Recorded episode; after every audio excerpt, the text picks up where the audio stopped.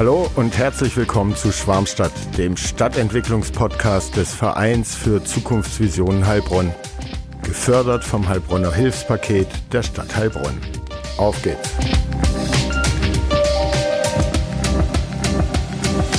Herzlich willkommen zu Schwarmstadt, dem Stadtentwicklungspodcast hier aus Heilbronn. Heute zu Gast äh, Thomas Tom Fillinger. Ähm, schön, dass wir bei dir zu Gast sein dürfen. Ähm, die meisten Podcasts haben wir in der LIV drüben auf dem Campus aufgenommen. Mhm. Ähm, und hier ist es aber auch sehr schön und geräumiger. schön, dass du Zeit gefunden hast, Tom. Ja, es ist ja öfter schon verschoben worden.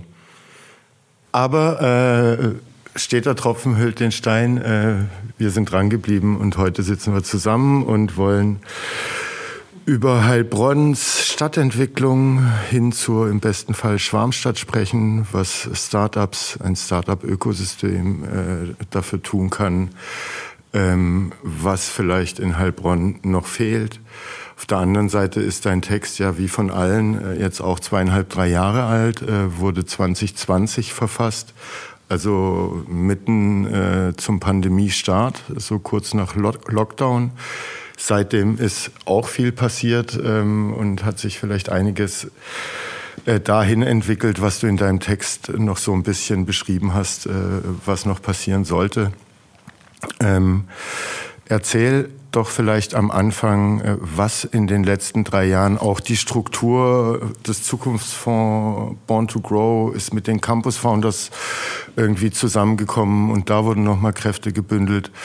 Vielleicht kannst du ganz kurz erzählen, was ist Stand der Dinge, was damals äh, zum Zeitpunkt des Verfassen des Textes äh, ja, hier in Heilbronn noch nicht am Start war.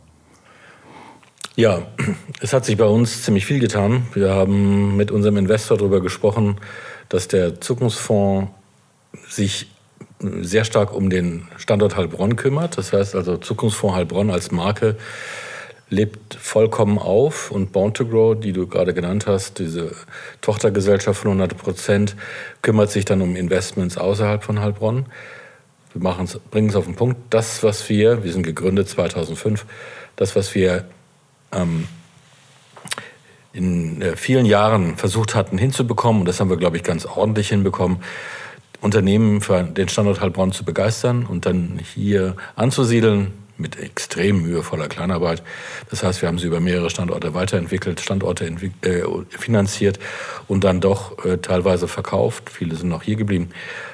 Das wurde von einem Investor dann äh, ein Stück weit in Abrede gestellt, dass es jetzt in der Umgebung, die wir jetzt gerade haben und die sich jetzt auch weiterführt, dass die so sinnvoll ist. Und so haben wir eine neue Aus Neuausrichtung. Wir machen, wie gesagt, Zukunftsfonds mit Campus Founders und mit dem IPI oder auch mit anderen Institutionen wie Ecole 42, also mit der 42, machen wir das Thema äh, Startup Management, Startup Finanzierung. Wir unterstützen die Dieter Schwarz Stiftung mit den einzelnen Gesellschaften. Wir finanzieren, wenn es um Startups geht, finanzieren wir mit als Eigenkapitalgeber mhm. und sind so ein bisschen Sparringspartner nicht mehr. Und Born to Grow selber ist natürlich in der vollumfänglich mit anderen Investoren, kann man jetzt auch sagen, fangen wir äh, in der Frühphase an zu investieren und können dann ratierlich weiter investieren, wenn es sinnvoll ist. Also eine klare Trennung, die für uns alle sehr erfolgsversprechend ist. Und wir haben jetzt anderthalb Jahre Rückblick, ähm, haben in Summe fast zehn Unternehmen in der Zeit investiert, also fast ein Turnaround. Wir haben momentan 20 Unternehmen, zehn Unternehmen sind als junge Unternehmen dazugekommen und das ist natürlich wirklich cool. Mhm. Das zu deiner Frage. Ja, und äh, ne, in deinem Text hattest du beschrieben, äh, du selber bist Geschäftsführer hier beim Zukunftsfonds Heilbronn für die Hörer, äh, die deinen Namen vielleicht zum ersten Mal hören. Ähm, bist äh, jetzt seit bald 30 Jahren äh, in dieser, ne, im Text stand eben seit über 25 Jahren, der ist drei Jahre alt, also sind wir jetzt bald bei 30 Jahren, die du in dieser Start-up-Welt äh, und in dieser Branche unterwegs bist und da Erfahrungen gesammelt hast. Ähm, hast in deinem Text auch beschrieben, also ne, angefangen hat äh, mit der Innovationsfabrik so als erstem kleinen Pfeiler der so ein Startpunkt für den Aufbau, die Entwicklung eines Startup-Ökosystems äh, gegolten hat. Das Venture Forum Neckar äh, kam dazu mit Business Angeln hier aus der Region. Der Zukunftsfonds wurde äh, gegründet. Ähm, Born to Grow kam irgendwann. Der Zukunftspark Wohlgelegen hat dann auch äh, nochmal eine ganz andere Infrastruktur geschaffen. Also da ist wahnsinnig viel passiert. Ähm, in deinem Text hast du trotzdem bemängelt, dass es hier noch keine Serial Entrepreneurs gibt, also Leute, die hier am Standort ein Startup gegründet haben oder mit ihrem Startup hergekommen sind, einen Exit gemacht haben und dann eine weitere Gründung hier vollzogen haben, weil das wohl auch wichtig ist für die Entwicklung so eines Startup-Ökosystems, dass man sieht, hey, die Leute, die hier sind, die vertrauen auch weiter in das Ökosystem und wollen hier weiter rein investieren. Ähm, also da gab's äh, ne, schon noch ein paar Punkte in deinem Text, wo du sagst, da ist mehr Speed, mehr Entwicklung äh, notwendig gewesen in den drei Jahren ne, ist die École äh, 42 so an den Start gegangen, hat jetzt über 200 Studenten, was so das Digitale hier in der Region stärkt. Die Campus Founders sind richtig ins Arbeiten gekommen mit zig Programmen, ähm, jetzt auch die AI Founders dazugekommen. Die TU München äh, hat neue Stiftungsprofessuren für Data Science bekommen. Also auch die Bildungsdichte ist nochmal dichter äh, und attraktiver hier geworden. Hast du gemerkt, dass dadurch und bestimmt auch noch ein paar andere Sachen, die ich gar nicht so auf dem Schirm habe, mehr Geschwindigkeit hier reinkommt, die Leute ein größeres Bewusstsein für die Thematik, auch so eine Gründergeist, unternehmerisches Denken etc. pp haben ähm, und was sie beitragen müssen für die Entwicklung des Ökosystems, was für ein Stakeholder sie auch sind, ob es die Medien sind, ob es Investoren sind, ob es die Mittelständler sind, äh, die Talente, die Unis und so weiter. Ne? Ja, also drei Jahre sind natürlich nicht zu lang und wenn man von den drei Jahren noch die Corona-Zeit abzieht, wo wir uns teilweise ja gar nicht sehen konnten, ähm, da hat es zwar die Digitalisierung und die Kommunikation über diese Kanäle deutlich ver verändert und ver verbessert, ähm, intensiviert. Aber ich finde, man kann bei den drei Jahren sehr zufrieden sein, was gerade in diesem Umfeld, was du gerade beschrieben hast, äh, sich entwickelt hat. Und wenn wir jetzt rausgucken, ähm, ich gucke gerade eben auch auf, den, äh, auf die, die, frühere Buga, das heißt den Neckarbogen mit, den, mit der Bebauung und was sich in diesen Jahren jetzt getan hat mit Arbeiten und Wohnen und Bildung, Schulbildung an dem Standort. Und das, was in den nächsten Jahren noch passieren wird, ist natürlich für so ein Oberzentrum schon sensationell. Man darf nicht den, den äh, Fehler machen, dass man Heilbronn mit einer großen Stadt wie München vergleicht. Oder ich war am Wochenende mit Susanne in London. Kannst du nicht vergleichen. Du tust dieser Stadt immer Unrecht, weil ich vergleiche es auch immer mit der Zeit, als ich hierher kam mit der Innovationsfabrik und ähm, ja, deswegen hatte ich etwas gestutzt mit den 30 Jahren. Du bezogst auf die, auf die, dass ich mit den Startups zu tun hatte. Das war ja auch viel Silicon Valley. Ich bin aber allein, und da war ich echt erstaunt, 25 Jahre schon am Standort. Und wenn du das vergleichst, 98, 99 zu jetzt 2023, ist das schon sensationell, was mit dieser Stadt passiert ist. Deswegen, die drei Jahre sind gut angelegt, sehr viel Bautätigkeit sehr viele Themen, die jetzt gerade Ende 22, Anfang 23 angeschoben worden sind.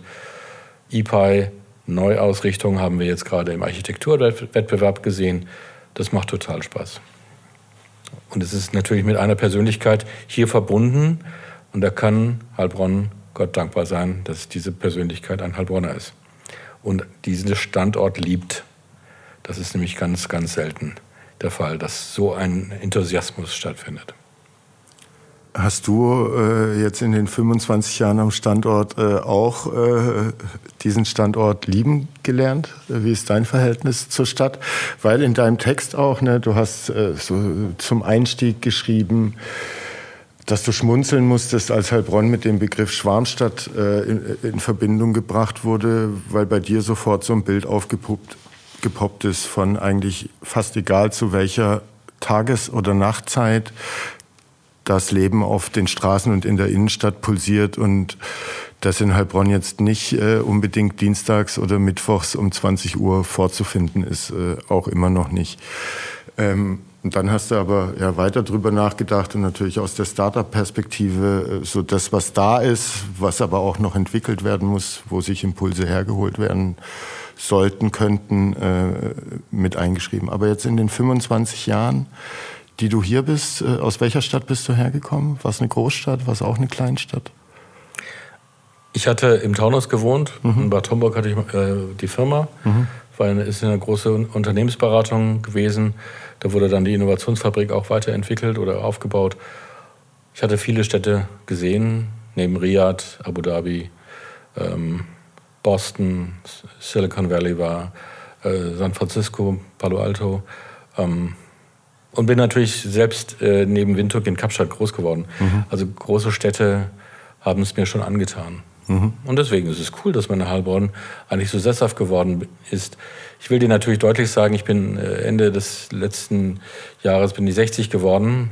Es hat sich auch da einiges verändert. Mit dem Alter verändert sich ein bisschen was. Wir haben einen zweiten Standort, wie du weißt, im südlichen Afrika, in Kapstadt, wo ich herkomme. Ähm, das ist voll die Triebfeder meiner Frau, die du gut kennst. Mhm.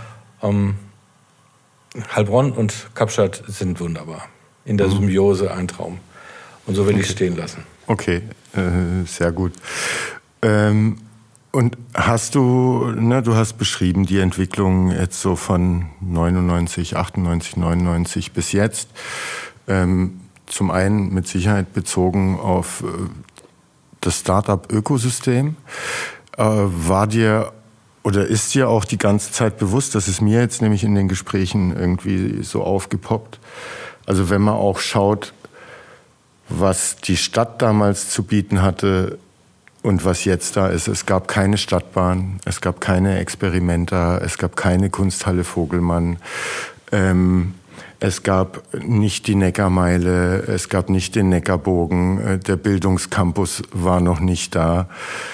Ähm, plus die Projekte, die jetzt noch in Zukunft entstehen werden. Ne? Wir gucken jetzt nicht äh, genau auf die, aufs Gelände, wo der Bildungscampus erweitert wird. Äh, du hast angesprochen, heute wurde veröffentlicht, wie der IPI aussehen wird.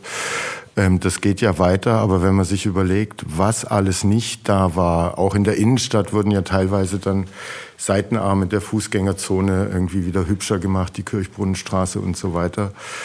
Ähm, hast du das im Bewusstsein, was da, ne, die Stadt äh, kriegt natürlich ein unglaubliches Tempo von der Schwarzstiftung vorgelegt.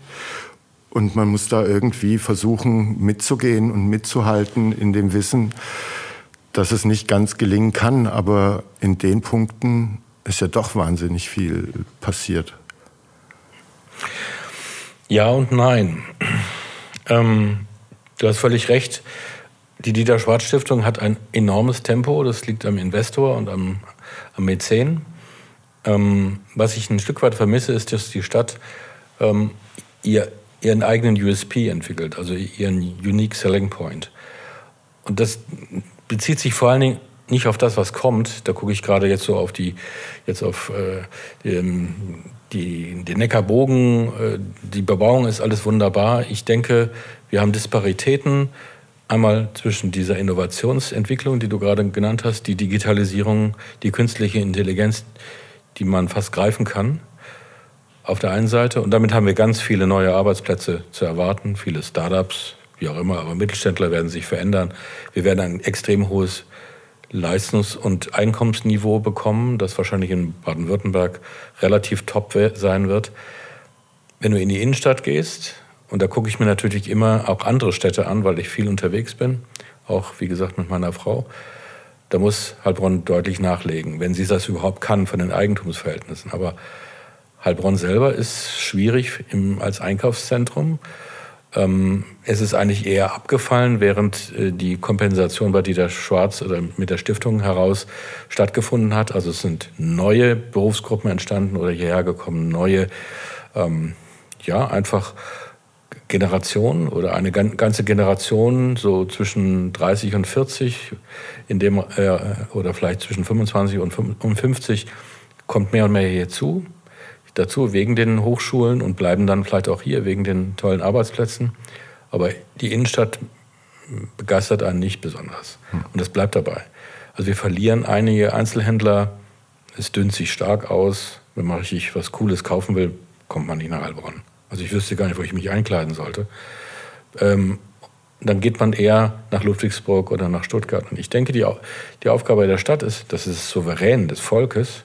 Da kann man, gerade wenn ein Oberbürgermeister, den wir sehr schätzen, dann zum zweiten Mal gewählt ist, kann er richtig Gas geben und sagen, ich bin ja eh das zweite Mal gewählt. Ich gebe jetzt mal richtig Gas. Und ich glaube auch die Symbiose zwischen den beiden Persönlichkeiten, Harry Merkel und Dieter Schwarz, die sich sehr schätzen, da kann man kann man als Oberbürgermeister auch richtig Raum geben und sagen, wir bringen unsere Stadt nach vorne. Und das würde ich mir ein bisschen wünschen, dass man auch Dinge anpackt, die wie die Markthalle, das ist nur ein Beispiel, dass wir sagen, das wollen wir jetzt richtig erreichen. Und das, glaube ich, zeigt auch dann so eine Chutzpe in äh, Hebräisch zu, äh, darzustellen, so eine Chutzpe, die natürlich dann auch einem, unserem Investor äh, Freude macht, weil es ist seine Stadt, in Anführungsstrichen am, ist gar nicht so lange her, 18. März äh, war in der Samstagsausgabe der Heilbronner Stimme, waren da drei Seiten, also der Zukunft und der Entwicklung der Innenstädte im Allgemeinen, aber auch der Heilbronner Innenstadt im Speziellen gewidmet. Äh, in der Woche davor ging halt die Galeria-Insolvenz durch die Medien. Heilbronn äh, ist noch verschont geblieben. Aber am Ende sagen alle Experten und Expertinnen, die Angebote müssen kleinteiliger werden, individueller, vielfältiger. Der Mix aus Wohnen, Arbeiten, Freizeitangeboten, Dienstleistungen muss diverser werden. Ähm, ja, und die Städte müssen ihren USP eben äh, versuchen raus, rauszuarbeiten und in die Innenstadt rein zu transformieren, weil die Innenstadt trotzdem ja so das das Zentrum, das Aushängeschild der Städte irgendwie bleiben wird. Äh, da siehst du, wie es einer Stadt geht, wie sie die Zukunft anpackt und meistert oder eben nicht. Ähm, können Startups was das angeht, irgendwie helfen? Also und sei es nur ganz blöd gesagt, durch äh, Leerstandbesetzung mit ihren Büros, wenn sie noch in so einer Phase sind, dass sie nicht 50 Mitarbeiter haben und in so einem leerstehenden Ladengeschäft von 80 Quadratmetern da die ersten zwei Jahre oder ein Jahr, wie auch immer, angehen könnten. Könnten Sie bestimmt. Ähm haben Sie die Zeit dafür? Ich weiß nicht, ob sie, ob, äh, ob sie, also wenn man jetzt durch die Innenstadt geht, kann ich mir momentan nicht so richtig vorstellen, dass Startups da unterkommen. Die wollen ihresgleichen finden. Mhm. Ähm, auch äh, äh AI-Founders, die du vorhin genannt hast, haben ja ganze Quartiere besetzt. Und das, was die Studenten gut fanden an diesem Founders-Programm, was natürlich alle Orten auch angeboten wird, wobei wir scheinbar wirklich sehr, sehr gut waren, auch natürlich von der finanziellen Ausstattung. Nicht, weil sie von uns kommen, sondern generell, sondern aber auch von der Unterstützung und von dem Housing. Das finden die großartig. Also kleinteiliges Housing. Mhm. Komme ich auf, dein, an, äh, oder auf deine äh, Thematik zurück, könnte man sich in der Innenstadt gut vorstellen. Aber geh mal durch die Innenstadt, lass es passieren denk dir mal diese ganzen Einzelhändler weg, die eher im Low-Budget-Bereich sind. Stell dir schöne Geschäfte vor und stell dir oben drüber moderne Lofts vor oder modernes Housing. Traumhaft schön. Aber das braucht natürlich 10 Jahre, 15 Jahre, 20 mhm. Jahre. Weil dann, wenn ich mir das angucke, wem das gehört, ist ja die Stadt oftmals natürlich nicht Eigentümer und damit mit Eigentum kannst du einem nicht wegnehmen, Gott sei Dank. Also kann die Stadt nur mobilisieren und ein bisschen dazu ähm, die Eigentümer ein bisschen mehr begeistern, sich für die Stadt oder für ihr Eigentum dann einzusetzen. Vielleicht hätte man früher, wenn man auch ein bisschen Kritik üben darf, ist nicht so. Natürlich. Ja, ähm, dass man einfach dass, äh, die, die fetten Jahre, wo die Gewerbesteuer auch intensiv geflossen ist, dass man ge gesagt hätte, wir kaufen teilweise Eigentum zurück und urbanisieren ein Stück weit die Innenstadt, um sie einfach schöner zu machen. Und dann kommt dieser Effekt, den du gerade nennst. Ich kann mir das in anderen Städten, ist es völlig gängig. Ähm, Was denk, für Städte fallen dir da ein? Ja, genau. Äh, Cambridge, äh, Cambridge, Boston. Ähm, also Cambridge ist gegenüber von Boston ähm, äh, am MIT und gegenüber ist, ist Harvard Medic, äh, äh, University and Medical. Ähm, da ist es völlig gängig, dass du unten Läden hast und oben drüber hast du Startups und oben drüber hast du Wohnen. Das heißt, du hast eine völlige Mischform und dann hast du Arztpraxen und du hast Tanzcafés. Cafés sind super wichtig.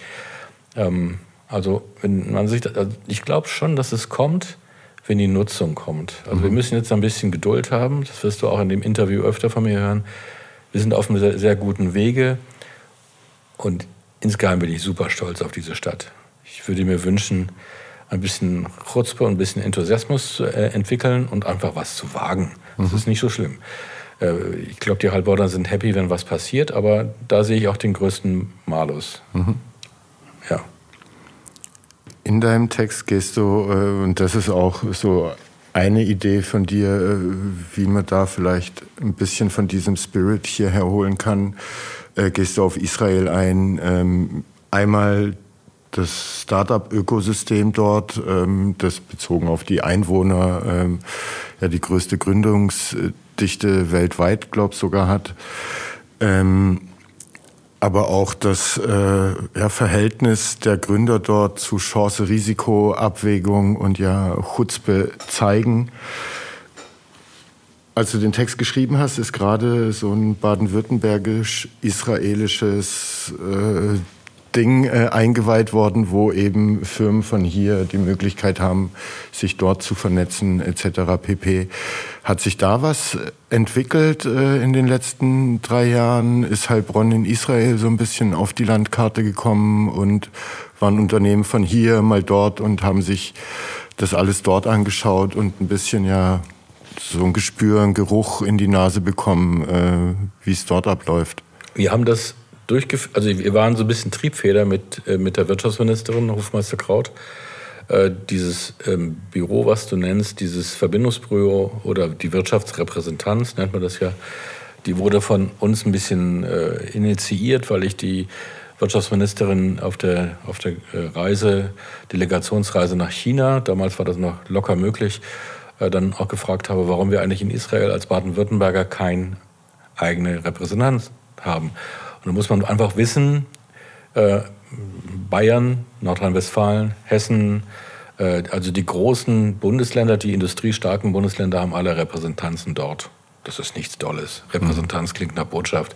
Keinesfalls. Es ist ein Bürochen jeweils. Mhm. Aber da hängt eine Flagge und da gibt es eine, äh, eine direkte Verbindung zur heimischen Wirtschaft wird auch meistens von der Außenhandelskammer jeweils dann auch durchgeführt. Also, ähm, und mit dieser Kombination habe ich das Land Baden-Württemberg mit mhm. Frau Hofmeister-Kraut dort verankert. Mhm. War ein, wir waren ein kleiner Unterstützer. Ähm, wir haben nur, nur dazu beigetragen, dass man loslegt. Und wir haben uns jetzt nach, äh, nach zwei Jahren dann von diesem Projekt verabschiedet, weil es läuft alle automatisch und auch die Frau Hofmeister-Kraut als Ministerin wird es jetzt weiterführen. Das ist auch gut so. Das Land ist dafür zuständig. Zu deiner Frage bezüglich Heilbronn. Wir hatten gerade in der Corona-Zeit äh, immer wieder Veranstaltungen, die waren sehr gut besucht. Wir haben, wir haben äh, Industriepartner nach ähm, Tel Aviv und Jerusalem eingeladen und haben Startups hier eingeladen, hatten das also in der Zeit immer noch virtuell gemacht. Es steht jetzt an, dass wir vielleicht mit dem Campus die Hebrew University in äh, Jerusalem mit der Dieter Schwarz Stiftung oder wir haben eine intensive Beziehung auch zu Weizmann, zum Weizmann Institut. Das ist ja weltweit das renommierteste, wie es MIT. Ähm, da würden wir gerne weitere Veranstaltungen machen. Die sind also sehr, sehr, sehr offen. Abgesehen von den Irritationen, die momentan im politischen Welt laufen, hat das Land im Gegensatz zu unserem Bundesland oder unserer Region den Nachteil, keinen Binnenmarkt zu haben.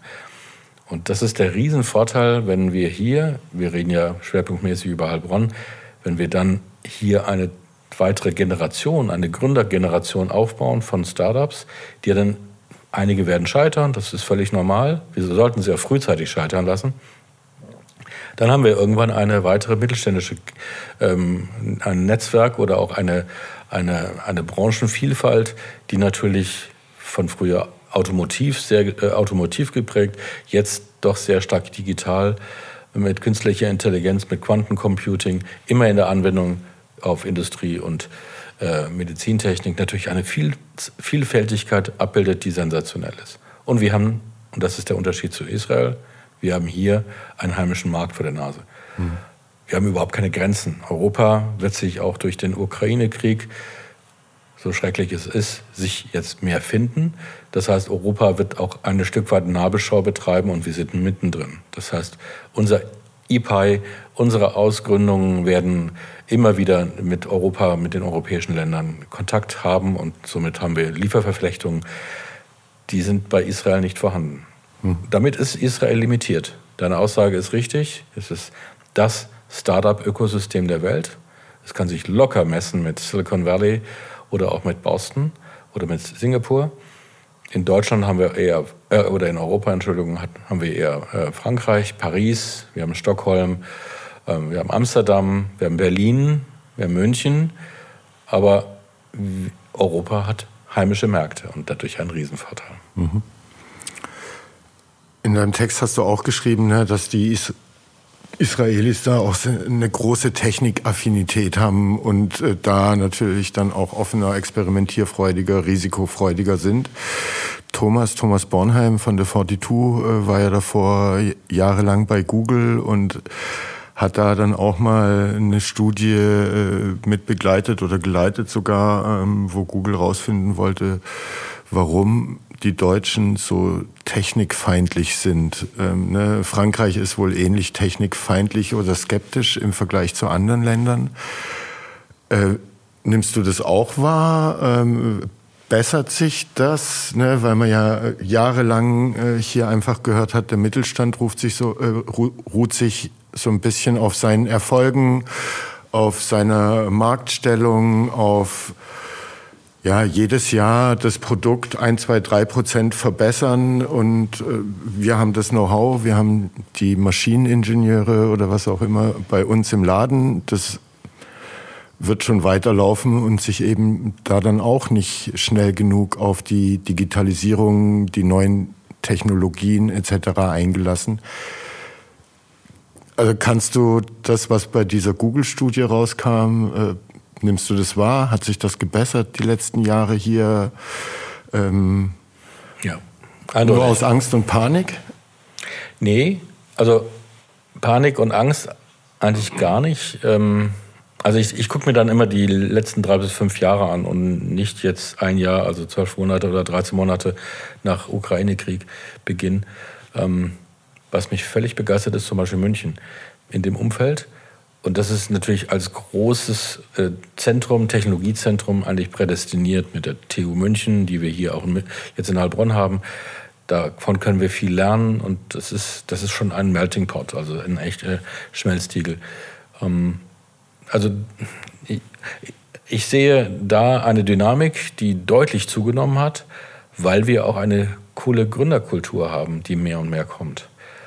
Also ich, du hattest vorhin genannt, ich bin seit 30 Jahren, sogar über 30 Jahren, 35 Jahre, weil wir eben in den USA auch dieses Thema vorangetrieben haben, ähm, bin ich im Startup-Umfeld tätig. USA war für mich der, also war für mich die Triebfeder, dieses Thema voranzutreiben. Auch äh, habe ich viel gelernt in der, in der Phase. Und wir sind aber nicht so wie die Amerikaner, die Deutschen, die Europäer, Franzosen, Briten auch ähnlich sind so, wie sie sind. Das ist auch gut so.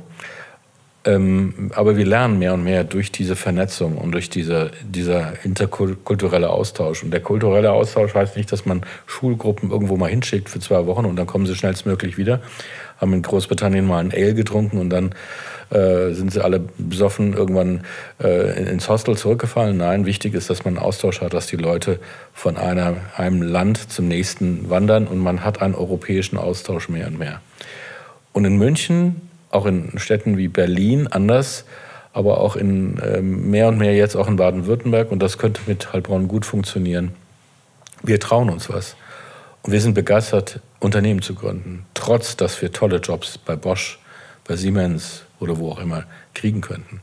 Und das war ja der große Unterschied zwischen 2005 und 2015 oder 2018, dass wir dort in dieser Phase eigentlich, wir hatten natürlich dann die Bankenkrise in 2008 und 2009, aber in der Zeit konnten, konnten äh, Absolventen spielen Jobs kriegen. Und wenn du einen Job hast, wo du ziemlich schnell sechsstellig verdienst, brauchst du eigentlich kein Startup mehr gründen. Ging mal jedenfalls davon aus. Wenn du zu zweit bist und beide haben ein ähnliches Einkommensniveau, kauft man sich sofort eine Wohnung und wird sesshaft. Damit ist es dann mit einer Dynam Dynamik vorbei. Heutzutage gründet man aus der Hochschule heraus oder Universität, ist mehrfach international unterwegs und hat, und das ist das, was uns die anderen Länder vormachen, darauf können wir vielleicht auch nochmal kommen, wie wir Heilbronn groß machen, Netzwerk geschaffen. Das heißt, man trifft sich. Netzwerk ist immer so ein abgedroschener Begriff. Was heißt das? Man lernt, man weiß, wie man ansprechen soll, wenn man ein Thema hat. Man kann Ideen austauschen mit anderen ohne dass die anderen es einem sofort äh, wegnehmen. Und da tun sich die Deutschen super schwer. Und das meint man, glaube ich, auch mit dieser Google-Studie, dass man keine Ideen shared, also keine mhm. Ideen tauscht und austa sich austauscht. Immer in der Angst, dass man möglicherweise irgendwas verliert. Aber wenn man im Silicon Valley in, in Kneipen sitzt oder in Cafés, morgens früh geht's los und in den Kneipen hört der Tag auf, tauscht man sich aus über die eigenen Ideen. Das würde ein Deutscher nie tun. Mhm. Und ein deutscher Mittelständler schon gar nicht.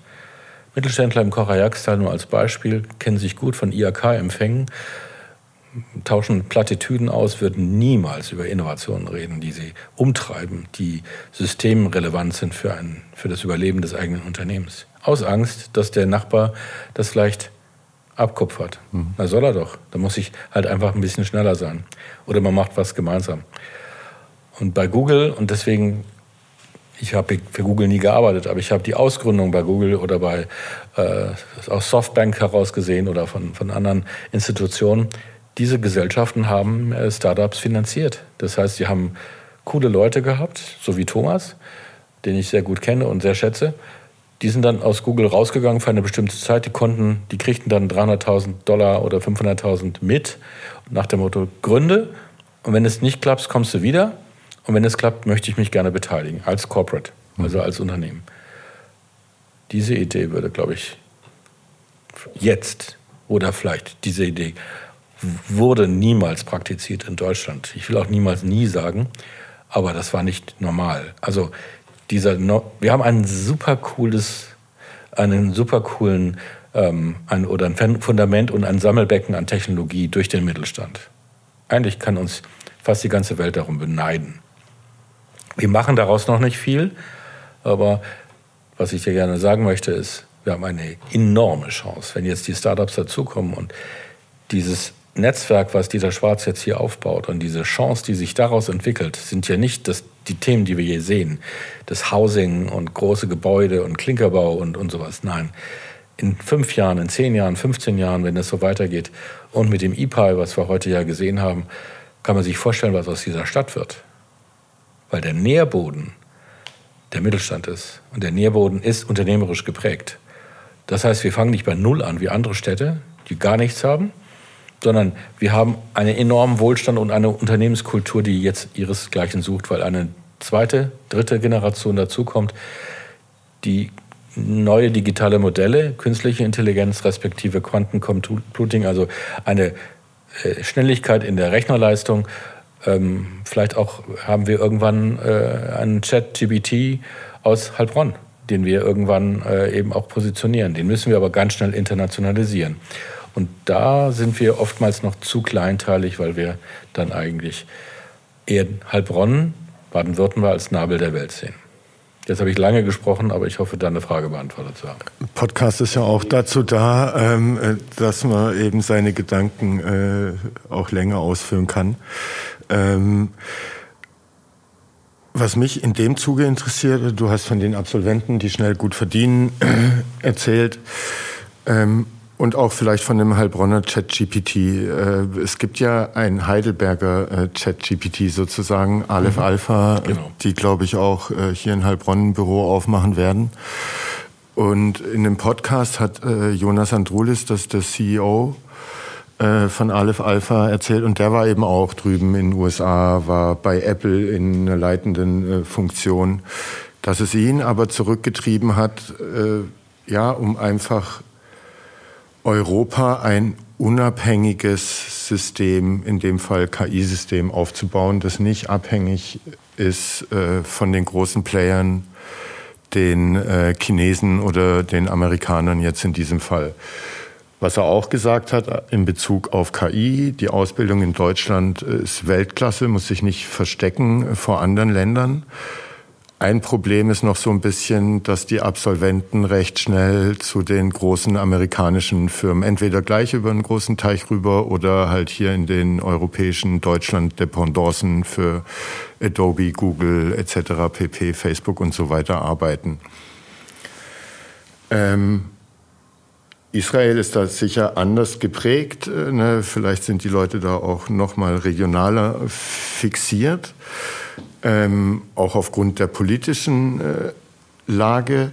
Aber wie kann man sowas in Europa vielleicht entwickeln, dass das, was Jonas gemacht hat, eben zu sagen, hey, ich habe eine Mission für mich für Europa. Ich will, dass wir nicht da so abhängig äh, von anderen Playern und Mächten in dem Bereich sind, sondern dass wir da unser eigenes Transparentes mit den wichtigen europäischen Werten, die wir haben, die vielleicht auch so ein europäischer USP, der exportierbar äh, sein kann in einer schönen Welt, ähm, bauen und entwickeln können. Wie kann man sowas hier bei den Absolventen rauskitzeln oder nimmst du sowas wahr, dass das nicht nur bei Jonas so der Fall ist, sondern ja, das Bewusstsein hier am Standort in Europa wirklich auch ein, relevanten, ein relevantes Ökosystem, einen relevanten Player oder mehrere in den neuen Technologien aufzubauen, dass das wichtig ist und man dann vielleicht äh, auf ein paar Zehntausend äh, Jahres- oder Monatsgehalt am Anfang verzichtet, trotzdem gut verdient und halt dann ja noch was für den Kontinent tut und sein Wissen nicht äh, für Adobe Deutschland herschenkt, als Beispiel? Schwierige Frage. Also, ich glaube, dass ähm, Jonas Andrules, den ich gut kenne, ich kenne das Unternehmen auch sehr gut, wir sind da ja vielfältig auch im, in, im Austausch, keine Frage. Mir ist es ein Stück weit zu kurz gesprungen, gesprungen für ihn, weil es hat sowas altruistisches oder es hat, hat sowas ähm, Nationalist, Nationales, nationalistisch ist ja schon äh, negativ geprägt, das will ich gar nicht sagen, sondern diese Idee oder sag mal, das, der Business Case von, von äh, Aleph Alpha ist so sensationell und momentan sind, sind die Algorithmen von der Ständigkeit her und auch von der Dominanz ähm, vergleichbar eben mit ähm, OpenAI da sollte man sich nicht beschränken auf Europa. Es ist cool, dass das Unternehmen aus Europa kommt und es sollte auch in Europa bleiben. Ähm, ich sehe das genauso. Als kurzes, kurzer Schwenk zu einem anderen Geschäftsbereich oder Technologiebereich ist äh, BioNTech. Ein Unternehmen, die Technologie kommt aus, äh, aus äh, Mainz, also aus Deutschland. Die sollte in Deutschland bleiben und nicht nach Irland aus steuerrechtlichen Gründen gehen. Und das ist die Gefahr natürlich ein Stück weit von Europa. Diese Vielschichtigkeit und jedes Land bietet auch einzelne Vorteile. Da hat es dann Deutschland immer zum Teil ein bisschen schwer, weil es dann irgendwelche Steuervorteile gibt oder dann ist ein Unternehmen dann doch irgendwann nach USA verkauft. Das können wir sowieso nicht verhindern. Wir sollten gucken, dass es nicht nach China verkauft wird, weil dann natürlich irgendwo auch eine, ein Plagiat entsteht oder äh, diese, diese die, äh, äh, sag mal, die, dass irgendwelche dass irgendwelche Wertmuster dann abgekupfert werden, äh, sind nicht so einfach. Das sehe ich in den USA nicht so, dass, dass wir da äh, eine Piraterie haben. Aber die westliche Welt beginnt in Europa und geht natürlich dann auch in Richtung USA, Kanada, Südamerika und Teile von Afrika. Also die Verbindung ist, ist da, aber ich denke, ähm, wir sollten uns nicht auf Europa nur konzentrieren. Unternehmen, die richtig groß werden wollen, müssen nach Amerika gehen, weil der Markt ist, un, äh, der ist unbegrenzt und er hat auch eine Chance, ein schnelles Wachstum hinzubekommen, weil du Investoren hast, die es hier nicht gibt, die auch viel Kapital in eine coole Idee setzen. Viel Kapital heißt zweistellige Millionengrößen. Die gibt es hier eigentlich eher selten. Mhm. Also deswegen, und das zu Investoren aus dem Umf oder sag mal, Investoren und Gründer aus dem Heilbronner Umfeld, dass die europäisch denken. Ich glaube, die denken erstmal so, dass sie natürlich ein Stück weit deutsch denken, wenn sie nicht irgendwelche internationalen ähm, Aspekte haben oder internationale Businessmodelle. Und wenn das dann gut funktioniert, dann gehen sie aus Dach heraus, also Dach ist die, also Deutschland, Österreich, Schweiz, ähm, ist, äh, ist eigentlich der normale heimische Markt und dann geht man eigentlich relativ schnell, je nachdem, Frankreich ist nicht ganz einfach, aber Großbritannien ist uns ähnlich oder auch Italien, das sind so die, die, mhm. die oder Niederlande zum Beispiel und Belgien. Also das sind so die Entwicklungen aber das kann man überhaupt nicht über einen Kamm scheren. Also ich hatte auch gefragt, ob das dann eine, so ein Asset wäre, das Heilbronn als Standort mitten in Europa, wo so eine Dynamik drin ist. Und wenn man sich so ein bisschen die Zukunft vorstellen kann, du hast ja skizziert, was hier alles passieren wird in den nächsten 10, 20 Jahren. Mhm. Ähm, ne, mitten in Europa sozusagen für Europa äh, da Startups bauen mit einer äh, Unterstützung aus Wissenschaft, Forschung, ähm, mit äh, Kapitalgebern, äh, Mentoring etc. Ja. pp. Ähm, dass das ich, ich, will die Frage so, so beantworten. Wir haben ziemlich viel Kontakt nach Finnland und Estland, Lettland. Das sind auch technologiestarke Länder. Mit besserem Internet, als wir es hier haben, ne? Die haben ein viel schnelleres Internet, die haben überall Internet. Wir müssen uns ja immer schämen, wenn wir in der Deutschen Bahn sitzen oder im Auto. Da kann man meistens nicht äh, ruckfrei Internet haben oder wir in Südafrika haben deutlich schnelleres Internet. Äh, das kann man leider gar nicht vergleichen. Ähm, aber das sind Länder, wir haben es ja gerade in der Geografie, das sind Länder, die ähm, weit, weit in den Disparitäten von Europa liegen. Und äh, da hat Heilbronn natürlich dann schon ziemlich einfach. Trotzdem haben wir natürlich in 100 Kilometern die, die Landesgrenze von, von Frankreich. Und die Franzosen sind anders. Man spricht Französisch und äh, ähm, die wenigsten hier sprechen Französisch. Also je nachdem, da gibt es immer dann die, die Schwierigkeit, die École 42 ist, ist ja ein europäisches mhm. Netzwerk, das kann man weiterhin pflegen. Also Heilbronn ist da in keinster Weise abgehängt wie andere Geografien. Und wir, wir wir machen das Beste draus, es ist jedenfalls nicht nachteilig, nennen wir es jetzt mal. Aber wir sind mit unserem wirtschaftlichen Fundus sind wir, sind wir ähm, so stark, ähm, teilweise brauchen wir die anderen auch nicht. Mhm. Wir müssen uns auf unsere Kernkompetenzen konzentrieren. Brauchen denn äh, Start-up-Gründer, die Mitarbeiter von Start-ups, so eine pulsierende Schwarmstadt, wie, wie sie uns vielleicht vor Augen aufpoppt? Oder brauchen die das gar nicht. Ne? Also einmal so als Hintergrund, man hört ja oft, dass viele Business-Ideen gern nach Feierabend an der Theke entstehen.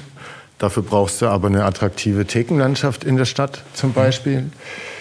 Oliver Hanisch, der äh, Geschäftsführer der Campus Founders, der ja auch in Kalifornien war, hat erzählt, dass jetzt im Silicon Valley jetzt nicht unbedingt da jeder Standort und jede Stadt dann auch eine prosperierende kulturelle Vielfalt geboten hat. Das Mindset der US-Gründer aber eher ist, ey, ich arbeite mir halt jetzt irgendwie sozusagen sieben Jahre hart den Arsch auf und mache da ja, danach ein Jahr Sabbatical und der Europäer halt vielleicht dann nach Feierabend noch den Anspruch hat, sich mit anderen in der Bar zu treffen und weniger auf der Couch im Büro schläft. Also dass auch so die Ansprüche an Work-Life-Balance unterschiedlich sind, je nach Kontinent oder Region. Ähm, ja, also deshalb braucht was ist deine Erfahrung aus Israel zum Beispiel oder den USA? Du hast ja vorher die Cafés und die Bars beschrieben, wo viel passiert. Also braucht es äh, so ein Umfeld, ein atmosphärisches, ein inspirierendes, wo du an der Bar vielleicht neben deinem BWL- und Marketingkollegen dann noch den Künstler oder Designer triffst, äh, der da sein Feierabendbier trinkt und mhm. daraus irgendwas entsteht, was ohne diese Theke halt nicht entstanden wäre. Also, Olli hat recht. Wenn ich jetzt gerade gedanklich durch das Silicon Valley gehe, gerade in der Gegend Palo Alto oder Mountain View oder äh, also ähm, an der 101, ähm, sind das eher schreckliche Orte. Ähm, das ist jetzt nichts, wo wir, wo wir einen völlig hippen Umstand kennenlernen, also oder auch eine, eine Gegend. Ich komme, ich vergleiche das gerne mal jetzt nochmal. Vorhin hatte, hatte ich kurz den Schlenker nach Boston geliefert, Cambridge. Da sind, da ist es, da ist es viel kleinteiliger als äh, als das Silicon Valley. Man kann es gar nicht vergleichen. Es ist eine hohe Verdichtung, auch durch das MIT und durch Harvard. Und da hat man eigentlich, was wir hier so ein Stück weit erleben, dreigeschossige Bauweise, teilweise auch ohne Aufzug, unten Geschäfte und auch Cafés, logischerweise, Restaurants und oben wohnt man. Dazwischen sind dann irgendwelche Lofts oder irgendwelche Work, äh, Workspaces. Ähm, wichtig ist, und deine Frage kann ich beantworten. Ich kann mir das in Heilbronn sehr gut vorstellen. Wir hatten das vorhin. Wenn ein bisschen, wenn ein bisschen renoviert wird und das Wohlfühl, der Wohlfühlaspekt eine äh, echte Relevanz hat, dann kann ich mir eine, kann ich mir aus oder vorstellen, dass Heilbronn eine echte Boomtown wird. Keine Frage. Es braucht Zeit und mhm. viel Investment. Aber da würde ich das nicht auf Silicon, also Silicon Valley kann das auch ohne. Also Kneipen, dass man sich die Hucke zu trinkt abends, ist gar nicht gefragt. Wichtiger ist, dass ihr beiden zum Beispiel jetzt äh, jeweils ein Unternehmen gründet oder auch gegründet habt und ihr trefft euch logischerweise mit euren Gründerkollegen, also mit anderen Unternehmen, die vielleicht von Adobe oder von, von Google, von äh, wem auch immer ausgegründet sind. Ähm, man trifft sich morgens zum Kaffee und man hat Meetings nicht in irgendwelchen äh, Workspaces, sondern im Kaffee. Und ich bin, wenn du nach USA kommst und machst mit denen Termine, die bieten dir ein Kaffee nach dem anderen an. Meistens ein Kaffee und du lädst sie dann ein und der eine geht, der andere kommt. Und das ist völlig normal, dass du an einem runden kleinen Tisch äh, deine Idee besprichst oder äh, möglicherweise eine Ausgründung. Und diese, ich nenne es jetzt mal Kaffeekultur, weil auch oftmals die Wohnungen so klein sind oder auch die, die äh, kein äh, Arbeitsplatz vorhanden ist. Dass du musst also immer Desk Shares machen machst du entweder zu Hause dann, dann jetzt nach Corona virtuell. Die Wohnungen sind zu klein oder da ist deine Familie mit kleinen Kindern, also fließt du. Wo fließt du hin? Ins Café. Du fließt nicht abends ins. Äh, also die Ideen werden vielleicht auch geboren, abends mal beim schönen Glas Wein. Aber ich finde, also dieses Business Development findet in Kneipen, Kneipen und vor allen Dingen auch in Cafés statt. Und das kannst du dir auch für ja, absolut. Deutschland. Ist das in Berlin oder München auch schon ein bisschen ja, so? Ja, eindeutig. Also München weniger. Vielleicht tue ich hier jemandem Unrecht, keine Ahnung. Aber ich überlege mir gerade, München ist Garching, die große. Es ist natürlich außerhalb von München. Mhm. Und das Zentrum selber von Frau Klatten äh, ist mitten downtown. Ich weiß nicht, wie der Stadtteil heißt. Ähm, ähm, aber das drumherum ist Hochschule. Ich glaube, das ist die Hochschule, also nicht die Universität, sondern die Hochschule München. Äh, da gibt es viele Studenten, aber die einen haben mit dem anderen nicht viel zu tun. Da hast du recht mit Berlin eher. Das ist, äh, die, da gibt es Quartiere, die sind wirklich Startup geprägt. Und Berlin, diese hippe Kultur, hat sowieso so ein Startup-Feeling. Mhm. Bleiben wir bei Heilbronn. Heilbronn hat enorme Chancen, sich weiterzuentwickeln. Weil Heilbronn ist ein Oberzentrum, ein kleineres Oberzentrum. Wir können es mit Berlin nicht vergleichen und wir können es auch nicht mit München vergleichen. Wir können es mit Augsburg vergleichen oder mit anderen kleineren Oberzentren. Und da wird Heilbronn eine sensationelle Entwicklung machen. Könnte sich, äh, nehmen wir mal Baden-Württemberg, wenn man jetzt den Norden Baden-Württembergs nimmt, der im Süden bei Tübingen anfängt und hier oben bei Heilbronn, Mannheim, Heidelberg aufhört, könnte diese Region mit so einem München oder Berlin dann aufnehmen. Ne? Wir hatten es im Vorgespräch. Also die Amerikaner, wenn sie so auf dieses Nordbaden-Württemberg schauen, die nehmen das als eine Region wahr. Du hast gesagt, Silicon Valley ist ja auch ungefähr so groß. Hier denkt man noch kleinteilig, dann hat man noch Württemberger und Badener und die einzelnen Landkreise oder Innovationsregionen. Ähm, und ja, tauscht sich vielleicht auch noch nicht so aus, ähm, äh, wie es die Amerikaner tun. Genau. Eindeutig. Und man darf auch nicht Heilbronn als Heilbronn nehmen, sondern wir lieben und schätzen Heilbronn sehr, aber ähm, es ist ein Teil von vielen Städten, die um uns herum liegen, die alle um die 100.000 Einwohner haben.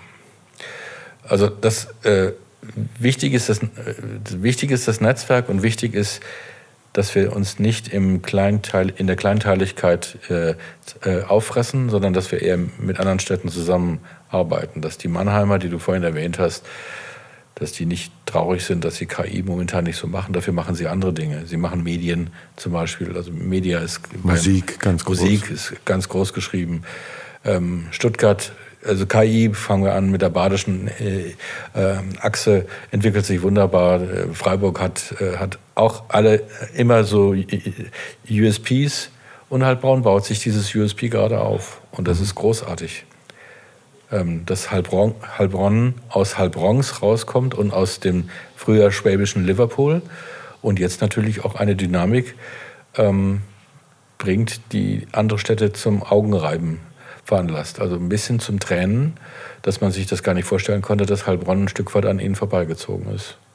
Und das ist natürlich cool. Mhm. Aber es ist kein ruinöser innerörtlicher Wettbewerb, sondern es ist ein Miteinander. Und wir sollten gemeinsam schauen, da hast du völlig recht, dass wir ein Stück weit besser sind oder mindestens pari mit anderen Region, Regionen. Und das war früher nicht denkbar. Wenn ich mhm. drüber nachdenke, vor 25 Jahren, als ich hierher kam, na, ich war viel im Osten in Deutschlands unterwegs.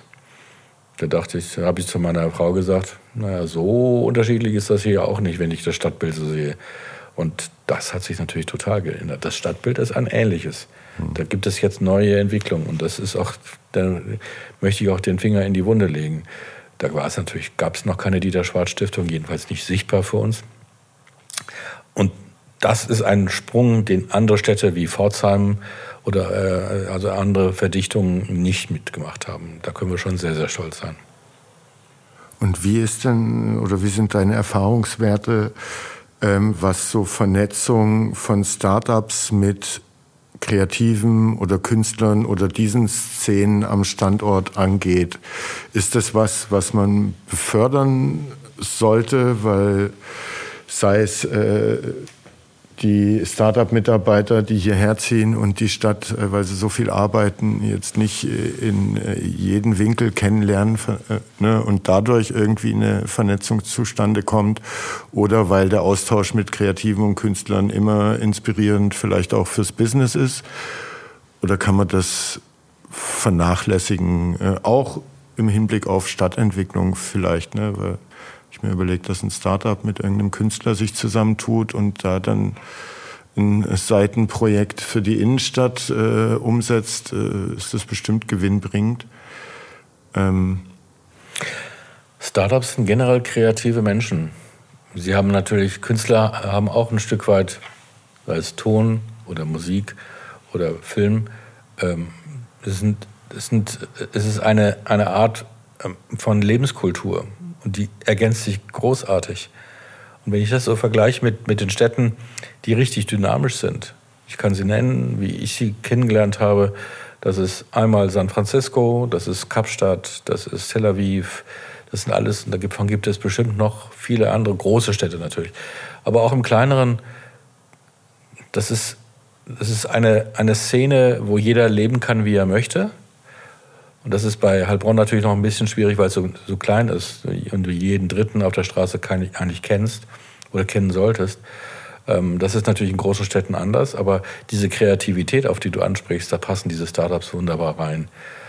Und ähm, dieses, äh, diese wie Olga-Zentrum oder so, äh, solche Ausprägungen und unsere Kulturszene, du hattest ja auch eine Frage in, in Richtung Kultur auch abgebildet. Ich finde, wir, die Kulturszene ist für so eine Stadt großartig. Wir haben immer schon viel in Kultur investiert oder auch die Stadt ist da sehr aktiv. Und jetzt kommt die Vogelmann Stiftung und kam dazu mit, äh, also das heißt, ich, das kann ich mir sehr gut vorstellen, dass es da eine Verbindung gibt und dass wir vielleicht auch mal irgendeine Session, eine Startup-Session in der Vogelmann Stiftung machen. Mhm. Oder äh, was weiß ich, im, ähm, also das Künstlerische und das Startup-bezogene kann man wunderbar mixen. Und beide haben Interesse aneinander.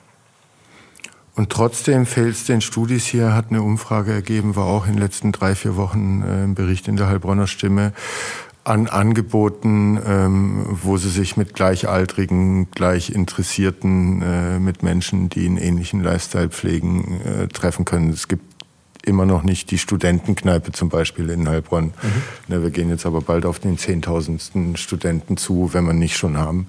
Mhm. Ähm, muss sowas aus der Studentenschaft äh, heraus entstehen und haben wir dafür die richtigen Studenten hier in der Stadt? Oder muss ein äh, Gastronom äh, das einfach aufziehen äh, und äh, ja, da offensiv auf die Studentenschaft zugehen und sie zu sich einladen? Ähm, weil das war ein ganz deutlicher Punkt, der in der Umfrage rauskam, dass es solche dritten Orte für die Studierenden noch nicht gibt oder sie, sie nicht kennen, wenn es die zum Teil hier gibt. Mhm. Kann ich mir gut vorstellen. Weil wenn man sich die vorher, darf ich die Rückfrage stellen, was völlig unüblich ist, dass Absolut, ich dir, äh, vielleicht kannst du sagen, woher diese 10.000 Studenten kommen. Wie, also was sind die Quellen? Also das, ich glaube nämlich, die Studierenden der Hochschule sind sehr muttergeprägt und die DHBW nicht minder. Mhm. Ich vermute es. Ich vermute es nur. Also früher, als ich die Innovationsfabrik aufgebaut habe, war das so. Ich konnte aus der Hochschule Heilbronn heraus kaum einen Gründer rekrutieren, weil der immer nach Hause gefahren ist. Also er war Heimschläfer. Mhm. Aber das Clubsofa, das gab es damals äh, vom Tommy Aurich Studentenkneipe. Äh, also wenn man da reingegangen ist, leer war es da nie. Und da gab es noch nicht den großen Campus, da gab es nur die Sondheimer draußen, mhm. ähm, die DHBW, noch nicht mal am Standort hier in Heilbronn. Ähm, und da sind es jetzt dann doch mehr geworden, die auch hier schlafen. Äh, Aber die würden sich ja ihresgleichen suchen. Also wenn ich mir das Hartmanns angucke zum Beispiel, und das hast du ja auch gefragt, ich hatte ähm, nicht das Hartmann, sondern die Kneipenszene. Also ich finde, wir haben brutal viele Kneipen verloren und coole Restaurants. Also es ist, du hast auch gefragt, wo wir gerne hingehen. Ich hätte fast ein Restaurant außerhalb von Heilbronn genannt. Ich habe da hm. nichts gesagt. Aber Heilbronn ist da schon ziemlich dünn geprägt. Richtig cool essen gehen? Hm, schwierig. Ähm, und richtig cool in Kneipen gehen? Naja, wir treffen uns an einem Eckstein. Oder ich gehe gerne ins Hartmanns und ich würde auch als Wirtschaftsvertreter äh, mir ganz andere Sachen anziehen und in, in richtige Rockkneipen gehen, die ich aus Frankfurt kenne. Gibt es hm. hier nicht. Hm. Richtig laute Musik, dass man sich kaum unterhält. Wir sind, wir sind schwäbisch. Es ist, und das streifen wir wahrscheinlich über ein oder zwei Generationen erst ab. Und vielleicht hast, hast, du recht, dass so jemand wie Tommy Aurich nur als Beispiel sagt, komm, wir, wir, ich kann mir das leisten, wir machen das einfach. Aber dann darf man halt nicht ins Mara-Haus investieren, Gottes Willen, ich will ihm da nicht zu nahe treten. Ja. Jeder macht das, was er möchte. Aber es ist ja auch nicht seine Aufgabe, Studentenkneipen äh, zu entwickeln. Und es ist vor allen Dingen keine Aufgabe von der Dieter Schwarz Stiftung oder von unserem Investor, Kneipenszenen hier aufzubauen. Die kommen oder kommen nicht. Wenn es ein Bedarf ist, macht, dann machen die im Keller irgendwelche Haschkneipen. Die, die, kriegen wir teilweise gar nicht mit. Und das ist eigentlich die Szene, die wir brauchen. Auch in Heilbronn? Warum nicht? Haschkneipen, warum nicht? Also warum, warum nicht ein bisschen Amsterdam?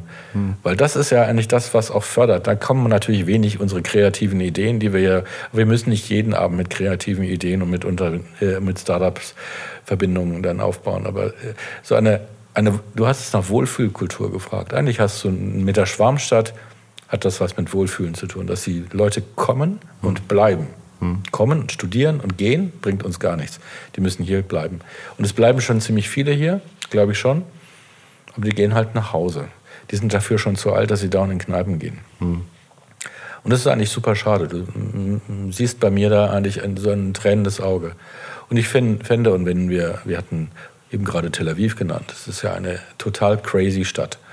Im Gegensatz zu Jerusalem. In Tel Aviv hast du eben auch die Schwulen, die Lesben, die äh, irgendwelchen diversen, das macht die Stadt aus. Das wollen wir jetzt nicht hier noch nach.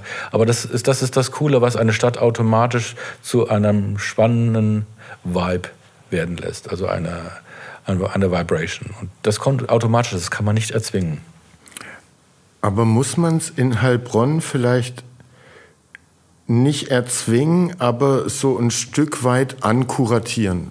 Weil was ich letztens äh, von den Bekannten gehört habe, ne, nachdem da an diesem Wochenende in der Heilbronner Stimme diese Berichterstattung über die Zukunft der Innenstädte äh, gelaufen ist ähm, und wir uns darüber unterhalten haben, hat er eben erzählt, dass er hier Kletterarena jetzt seit ein paar Monaten öfter hingeht, in die Boulderhalle und so weiter, ähm, nach Feierabend immer und total überrascht war, weil Oton, wie er es äh, dann formuliert hat, dort hängen sie ab, die Spanier und Franzosen von Bosch und Co. Die sehe ich aber nie in der Innenstadt. Mhm. Ähm, also so da und er hat vermutet, dass die dann auch ihre Freizeit außerhalb der Kletterhalle eher zusammen, äh, wo auch immer, verbringen. In der Wohnung, irgendwo im Wald oder. Ne, und so diesen, dieses Kennenlernen zwischen diesen Kulturen und Szenen und den alteingesessenen Heilbronnern, äh, dieser diversen Stadtbevölkerung mit über 60 Prozent Migrationshintergrund, äh, mit der neuen akademischen und Start-up-Bubble, die ja auch entsteht ne, und neue Leute anzieht. Und ich habe so das Gefühl, teilweise, teilweise baulich bedingt, also ne, Campuswelt und Innenstadt ist einfach durchs Merkur voneinander abgehackt und da findet einfach wenig äh, Austausch statt und man besucht sich gegenseitig wenig, ist mein Eindruck. Aber wie du sagst, so, eine, so die Zutaten sind ja schon da. Also wir haben über 163 Nationen, die hier in der Stadt Heilbronn äh, leben. Es gibt äh, eine Off- und Gegenwartskulturszene. Es gibt eine äh, hoch- und etablierte Kunst- und Kulturszene hier, die sich zeigen lassen kann. Es gibt von allem, was so eine Großstadt haben sollte, fast immer ein Angebot in der Stadt zumindest. Mhm. Nur der Austausch der, der Bubbles, äh, der findet vielleicht noch, das ist eine These von mir, dann zu wenig statt. Ne? Also warum gehen die Franzosen und Spanier nicht auch in die Innenstadt? Und warum weiß ich nicht, dass die sich in der äh, Kletterhalle treffen dreimal die Woche? So, ne? Hm. Schwierige Frage. Deswegen schwierige Frage. Ich habe eigentlich, während du das, die Frage gestellt hast, habe ich mir so überlegt, was würde mich begeistern, wenn ich jetzt nicht 60 bin, sondern 25. Vielleicht aber auch mit 60. Was mir völlig fehlt, ist Live-Musik. Mhm. Wir kommen, wie gesagt, gerade aus London und haben in einem coolen Quartier gewohnt, also in Kensington, alles, alles cool. Es war cool, war total dis distinguiert aber wir hatten dauernd Kneipen um uns herum. Wir haben einen Pub nach dem anderen gehabt und wir sind jeden Abend in eine andere Kneipe gegangen zu, mit Live-Musik. Wir wussten nicht, was passiert. Also wir haben unser Guinness getrunken und um acht ging's los. Und wenn es dann nichts mehr war, dann sind wir zur nächsten Kneipe gegangen. Und so kommst du natürlich mit den Briten sofort oder mit den ganzen Nationen, die es natürlich da in London, das ist nur ein Beispiel, mhm. äh, dann ins, ins Gespräch. Und schon hast du die Szene. Ich weiß nicht, ob die äh, laut sein dürfen. Ich habe keine Ahnung, wie lange sie laut sein dürfen, also wie die Verordnungen dann aussehen. Aber wenn jede äh, Kneipe oder sag mal jede zweite Kneipe eine bisschen Live-Musik wenigstens anbietet, unterschiedlich, dann kriegen wir junge Leute da rein. Dann müssen sie natürlich auch das spielen, was die jungen Leute gerne hören oder auch was etwas ältere Leute gerne hören. Also wir müssen äh, Anziehungspunkte finden, die Leute kommen weil wir die Leute auch haben. Und dann haben wir auch die Heimschläfer von DHBW und Hochschule, die kommen dann, weil sie einfach sagen, ich gucke, dass ich hier für 500 Euro eine, eine Wohnung kriege, also ein Zimmerapartment, weil die Szene so cool ist. Jetzt kann ich ja locker bei Mama schlafen. Und vielleicht, bevor die Stadtverantwortlichen Schnappatmung bekommen, äh, nicht gleich jeden Tag, sondern einmal im Monat zum Start äh, so eine Kneipen-Live-Musik. Ja, schau, Nacht. wenn die aber du bringst den wunden Punkt, wenn jemand gleich Schnappatmung kriegt, muss er auf der anderen Seite sich nicht darüber beschweren, dass niemand kommt. Und wenn, wenn man dann um 20 Uhr die Läden dicht macht und dann kommt Galeria Kaufhof noch dazu, dann ist eh keiner mehr da. Und die, die da bleiben, die wollen wir lieber nicht. Weil dafür haben wir keine Live-Musik. Also es ist schon lösbar, aber es gibt immer sofort Schnappatmung. Wenn es irgendwelche Veränderungen gibt, naja, dann sind wir halt immer noch Heilbronn, dann sind wir Heilbronn neu, Campus. Und dann sind wir, und Campus und hier wohlgelegen und dann IPAI. Also wir gehen dann Richtung Neckarsulm oder IPAI geht ja dann nun teilweise Richtung Neckarsulm. Aber weg aus der Innenstadt. Weil die Leute, die da sind, werden dann nicht mehr in die Innenstadt gehen. Aber ein bisschen Momentum. Mhm. Also dein Zwischenruf war optimal mit, dem, mit der Schnappatmung.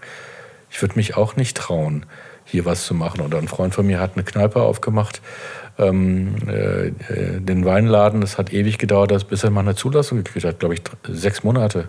Die Weinadresse? Die Weinadresse, ja. genau. Ähm, und ich kenne die ja sehr, sehr gut. Mhm.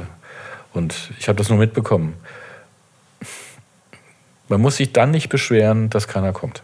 Mhm. Genau. Genau. Aber dann äh, ne, über so äh, vielleicht nicht gleich die extreme Ausprägung Ach, zum. Anfang, so Versuchsballons. Aber äh, das bin ich halt. Äh, es, es, klappt ja gar nichts. Die muss man ja, die Musiker muss ja auch bezahlen. Und wenn sie, was weiß ich, mindestens 200 kriegen, die müssen ja irgendwie davon irgendwas leben. Mhm. Aber das ist cool. Warum findet das KF 61 dann so weit draußen statt? Warum gibt es nicht ein kleines KF mit ein bisschen Jazz oder ein bisschen Rock mhm. und ein bisschen Funk, ein bisschen Gospel?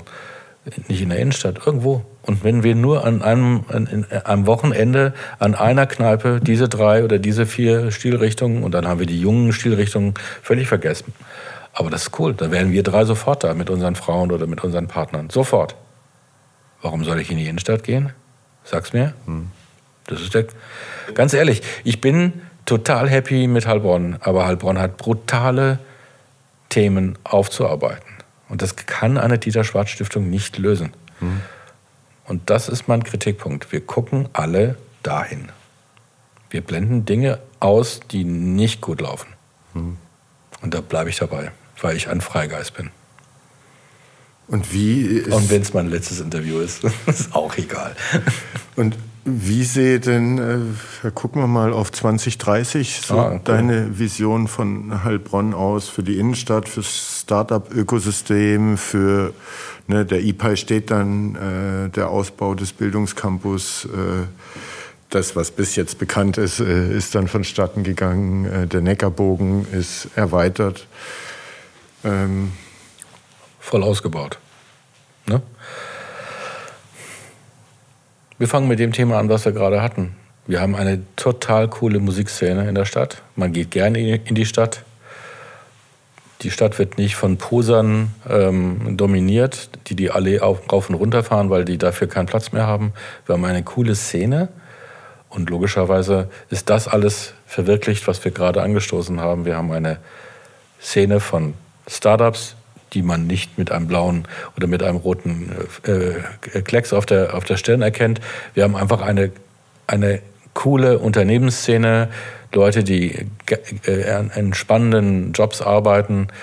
Ähm, wir haben hm, coole Restaurants, wir haben äh, äh, äh, viele, viele Kneipen, Cafés. Wir, wir integrieren den Neckar nur in, nicht nur in einem kurzen Stück, sondern eigentlich komplett ähm, äh, bis äh, zur Neckar, wie heißt es da? Bis zum Wertwiesen. Wertwiesenpark oder genau. Ähm, ich kann mir das super vorstellen. Also von Wertwiesenpark bis hin hoch äh, fast zum IPI könnte man das mehr und mehr urbar machen. Heilbronn hat alle Möglichkeiten und wird sie auch nutzen. Weil es gibt, äh, was wir erleben werden, gibt es kein Halten. Von der, äh, angestoßen von der Dieter Schwarz Stiftung und von den Institutionen, die natürlich das auch unterstützen. Und was für ein Konsortium äh, wäre notwendig, dass deine Vision äh, da zustande kommt? Auch unter eine, nochmal der Prämisse, was du gesagt hast, äh, dafür kann nicht die Dieter Schwarz Stiftung verantwortlich sein, dass da eine bunte Kneipenszene in Heilbronn entsteht. Ähm, wer muss da Außer vielleicht die Stadt Heilbronn, deren Aufgabe es äh, in erster Linie ist. Aber wer muss da noch mit, mitmachen? Oder was müsste von der Stadt da noch mehr kommen? No. Mehr Experimente, Experimentierfreude. Ja, absolut. Sich was trauen. Mhm. Sich was trauen und die Städte anzugucken, die keine Dieter-Schwarz-Stiftung haben und trotzdem was geworden sind und richtig geil sind. Und auch wenn ich 60 bin, wir können was Geiles entwickeln, weil die Stadt hat enorme Möglichkeiten, dieses umzusetzen. Sensationell. Mhm. Aber lass mich das einfach nur so umschreiben, bitte. Und würdest du ähm, KI auch, ne, abgesehen von dem, was im EPI dann draußen passiert und in der Anwendungsforschung und in der Unterstützung von Startups etc. pp. Aber dass man KI als Asset für die Stadtentwicklung oder für so ein USP einer Innenstadt einsetzt, entwickelt, hast du da vielleicht auch schon in anderen Städten irgendwie coole Konzepte gesehen? Sei es vom Pop-up Fashion Store, der KI getrieben irgendwie noch fancy daherkommt? Also gibt Spaß es, macht. Genau, es gibt viele möglich, also es gibt viele Beispiele, die jetzt schon gut funktionieren. Man kann auch Heidelberg nennen, zum Beispiel. Da hat ja auch äh, Aleph Alpha schon, äh, das äh, hat Systeme schon integriert in, in deren Webauftritt oder also wenn, wenn wir Heilbronn pa parallel dazu zu einer digitalen Stadt machen, also von der Kommunikation und vom, vom äh, ähm, wie nennt man es, äh, Stadt, äh, vom Gemeindewesen oder von, von, von, von den ganzen Verflechtungen der, der einzelnen Einrichtungen, der Stadteinrichtungen, ähm, mit, mit äh, Kommunikation, mit Anmelden, dass, dass eigentlich die papierlose Stadt daraus erwächst. Das ist ja das Einfachste, was man eigentlich mit einem E-Pi machen kann. Da hat ja die Stadt jede Möglichkeit, eben davon zu profitieren. Auch das macht einen natürlich sexy. Mhm. Und wir müssen, früher nannten wir es sexy, vielleicht so ein bisschen in unserem Alter oder in meinem Alter. Gottes Willen, ich will euch da nicht zu nahe treten vom Alter her, aber heute nennt man das hip, wie auch immer. Wir müssen Le junge Leute ansprechen, die dann auch hier bleiben. Weil sonst haben die Unternehmen es natürlich auch super schwer. Wir gründen dann dauernd Unternehmen und die ziehen dann weg, um, weil sie woanders Leute finden. Oder mhm. das ist ja ganz easy. Du kannst eine GmbH hier gründen, das heißt, hier zahlst du Steuern, aber das dann, dein Umfeld findet dann woanders statt da hat Heilbronn auch nichts gewonnen. Mhm. Du hattest ganz zu Anfang einen ganz wichtigen Punkt genannt, den darf ich nochmal wieder aufleben lassen. Die Dieter Schwarz Stiftung macht natürlich, zeigt, zeigt die, die, sagen wir, die Dynamik. Hat man auch die Chutzpe, die wir ganz zu Anfang auch öfter erwähnt haben. Die Stadt muss dem folgen. Sonst, wenn die Stadt abgehängt ist, macht das alles keinen Sinn. Und da muss man ihnen eine Empathie geben, aber auch eine, eine Perspektive, auch äh, Erfolge zu haben, eigene Erfolge. Ich finde wichtig, die Stadt Heilbronn als Gebietskörperschaft muss eigene Erfolge haben, stolz sein, zu sagen, meins haben wir entwickelt. Und also nicht, nicht nach dem Sinn, schaut mal, was die Dieter Schwarz Stiftung bei uns nicht. macht, sondern schau mal, was wir bei uns machen. Das, es gibt eigentlich einen negativen Duktus. Man muss eigentlich eher sagen, komm, das machen wir jetzt und das machen wir richtig cool und darauf sind wir stolz. Und dann sind auch die Heilbronner sofort stolz. Wenn ich an dir immer vorbei in Richtung Buga-Gelände gucke, es gab ja kein Halten. Die Heilbronner waren ja nicht mehr zu bremsen, auf diese Buga zu gehen. Und das ist typisch. Wir brauchen jetzt nicht immer so ein Buga-Fest jedes Jahr. Aber ich glaube, die Heilbronner sind freundlich äh, und, und liebevoll sehr leicht zufriedenzustellen, weil sie auch nicht so viel gewohnt sind. Münchner, Hamburger, Berliner, haben ja eigene Probleme, aber die erstgenannten Städte, ähm, die können sich schon aussuchen, welchen Quartieren die was finden. Heilbronn muss fahren. Die Heilbronner müssen fahren. Und deswegen kann man hier was Leichtes. Ich bleibe wieder bei der Live-Musik. Das kann äh, von einem anderen Interviewpartner, dem wird was anderes einfallen. Aber es ist so was Leichtes, die Stadt interessant zu machen. Einfach interessant. Und du bleibst. Und easy. Aber ich werde deswegen nicht Kneipier. Äh, vielleicht mit 70 dann in Kapstadt und wir bekommen es hier nicht mit, äh, mit einer schwäbischen Weinbar. Das kann gut sein, ja. Ich weiß noch nicht, ob ich äh, nicht dann schon noch, äh, also ob ich nicht noch arbeite, dann bleibe ich nämlich noch ein bisschen hier. Dann mit 75. Genau. Oh, schrecklich. Dann kommen wir zu unseren äh, Entweder-Oder- und Top- und Flop-Fragen okay. zu Städten. Ja. Ganz zum Abschluss. Wir sprechen schon gut über eine Stunde. Weinbergwanderung oder Kanufahren auf dem Neckar? Kanu. Kanu fahren. Altbauwohnung oder modernes Loft? Ja, Altbauwohnung. Das alte Rathaus hier oder die Kilianskirche? Kilianskirche. Der Trappensee oder der botanische Obstgarten? Trappensee. Streetfood oder Sterneküche? Sterneküche. Ipai oder Experimenta? Ipai. Pfeffer oder Food Court? Pfeffer. Klassische Architektur oder moderne Kunst? Schwierig. Dann mache ich weiter. Mhm. Public Transportation oder individuelle Mobilität? Individuelle Mobilität. Äh, Open-Air-Events oder Kultur in geschlossenen Räumen? Open Air? Cashspätzle oder Maultaschen? Keines von beiden. Trollinger oder Riesling? Keines von beiden. Historische Stadtteile oder moderne Viertel? Beides bedingt sich. Gründen oder Exit? Wir fangen mit Gründen an und machen einen tollen Exit. Sorry for that. Welche Stadt ist deine Lieblingsstadt? Kapstadt. Und warum? Erstens bin ich dort aufgewachsen und sie gibt mir die Vibes und Vibrations, die ich super cool finde. Hat auch ihre Schwierigkeiten, die muss man nicht zu hoch hängen, aber sie ist einfach sensationell. Was sind deine drei wichtigsten Kriterien, die eine Stadt lebenswert machen? Das, was wir lange jetzt gerade diskutiert haben, leben, wohnen, arbeiten, sich wohlfühlen. In welcher Stadt hast du die freundlichsten Bewohner angetroffen bisher? In Skandinavien und in Kanada. Skandinavien, Finnland, Kanada, Ontario, Quebec. Hm? Und was äh, war besonders freundlich an denen, weil die sind dir jetzt äh, sehr schnell eingefallen im Vergleich zu anderen? Äh sind einfach grundfreundlich, sehr aufgeschlossen, super herzlich. Ja, man fühlt sich wohl. Was sind deine Lieblingsorte in einer Stadt?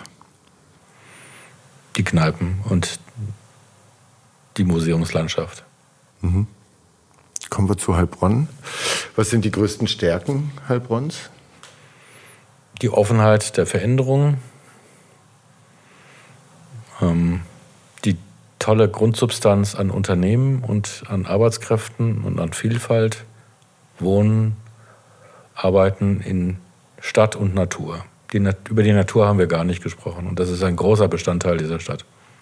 Äh, kam in jeder unserer drei Umfragen raus, dass die größte Stärke der Stadt äh, die nahe Natur und das Umland und äh, ich hatte es auch in mehreren Gesprächen jetzt, also vom Rathausplatz aus kommst du je nach Fitnesszustand zu Fuß oder mit dem E-Bike eigentlich innerhalb von 15 Minuten tatsächlich hier überall hin, ob es in den Wald ist, in die Weinberge, zu Streuobstwiesen, ins Hallenbad, in die Kunsthalle, in Neckarbogen, in E-Pi raus mit dem E-Bike wahrscheinlich auch in 15 Minuten. Also ne, die kurzen Wege äh, mhm. ist, äh, und die kurzen Wege zur Natur, die hat man in Berlin zum Beispiel so nicht. Nein. Da fährst du äh, länger als 15 Minuten, ja. bis du wirklich äh, ja. grün siehst, ja. das nicht angelegt ist. Da hat, hat, München das ist leichter. Mhm. Durch den englischen Garten und so. Ja. Mhm. Ähm, welche Veränderungen würdest du äh, gerne als erste in Heilbronn sehen? Wir haben jetzt über ein paar gesprochen, äh, die der Stadt gut tun würde. Dass wir uns um die Innenstadt kümmern. Die Kleinteiligkeit, das Angebot in der Innenstadt beim Einkaufen und bei Restaurants. Dass wir nicht noch mehr Kneipen und Restaurants und Einzelhandel verlieren. Wir müssen uns kümmern. Was ist die beste Bar der Stadt?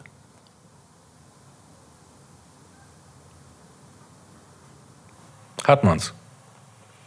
In welchem Heilbronner Stadtteil würdest du gerne leben? Wir wohnen in Heilbronn Nord und nicht in Heilbronn Ost, aus gutem Grund. Und da sind wir eigentlich ziemlich wohl. Mhm.